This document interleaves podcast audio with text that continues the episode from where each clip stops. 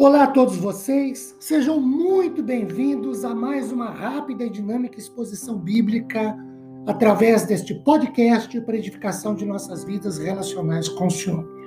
Meu nome é Ricardo Bresciani, eu sou pastor da Igreja Presbiteriana Filadélfia de Araraquara, situada na Avenida Doutor Leite de Moraes, 521, na Vila Xavier.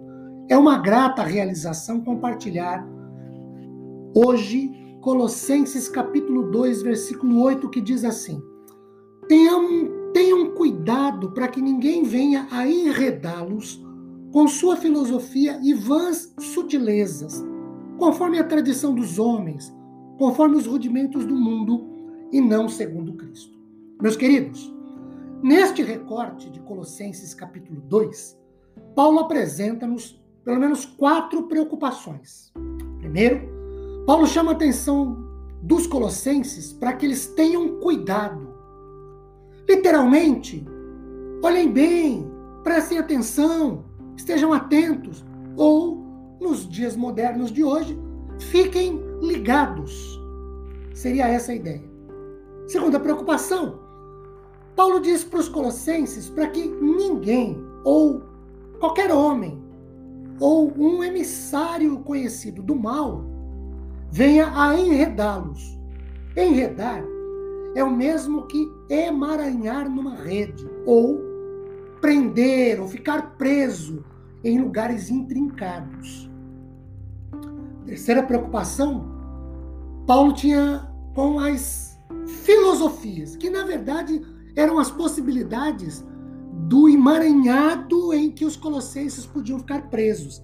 Essas filosofias, Paulo não as Paulo não condena toda a filosofia, mas em especial a filosofia judaico-oriental dos hereges ou falsos mestres em Colossenses, que depois foi desenvolvida num gnosticismo, do grego gnosis, conhecimento esotérico.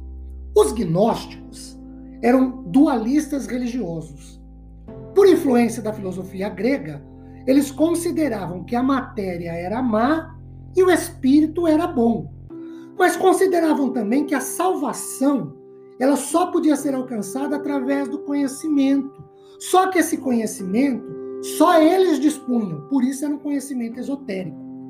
A quarta preocupação, Paulo caracteriza essa filosofia dos gnósticos de vã, inútil e de sutil.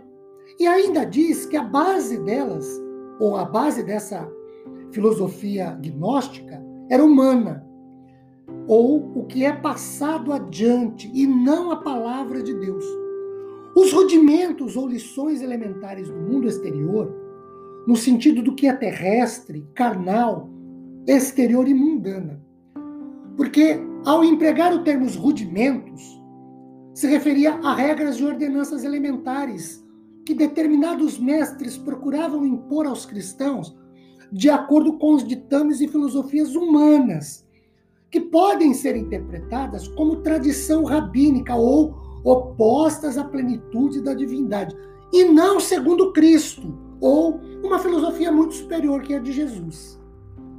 Queridos, quando os homens não conseguem ou não conseguiam à época fazer com que a revelação parecesse contar sobre mistérios profundos que eles tinham curiosidade de penetrar, eles trouxeram a filosofia humana e, e fingiram tradições para ajudá-la, como se alguém trouxesse uma lâmpada para o relógio de sol e tentasse encontrar a, a hora. Os falsos mestres, à época, se gabavam de uma sabedoria superior em teoria, transmitida pela tradição entre os iniciantes, aliás, entre os iniciados. Na prática, condenavam todo o ascetismo. O que é o ascetismo? É uma abstenção dos prazeres carnais e do conforto material, material para quem busca perfeição moral e espiritual. Então eles condenavam esse ascetismo como se a matéria e o corpo fossem as fontes do mal. A Frígia, que era a região lá de Colossos, conforme Neander, teve uma propensão para o místico e o mágico, que apareceu em sua adoração a Cibele, Cibele era uma deusa da região designada como mãe dos deuses ou deusa mãe, simbolizava a fertilidade da natureza. E subsequentemente virou montanismo. Montanismo era uma doutrina defendida por Montano, uma pessoa que viveu entre 157 e 212 da era cristã. Ele se dizia porta-voz do Espírito Santo e exigia que todas as pessoas vivessem uma severa abstenção dos prazeres carnais, e aí o ascetismo, do conforto material, principalmente aqueles que buscavam alcançar a perfeição moral e espiritual.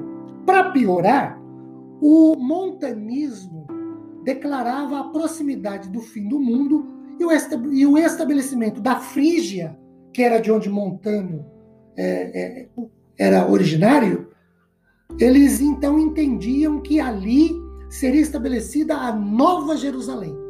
Essa era a doutrina pela qual Paulo diz para que os cristãos tomassem muito cuidado.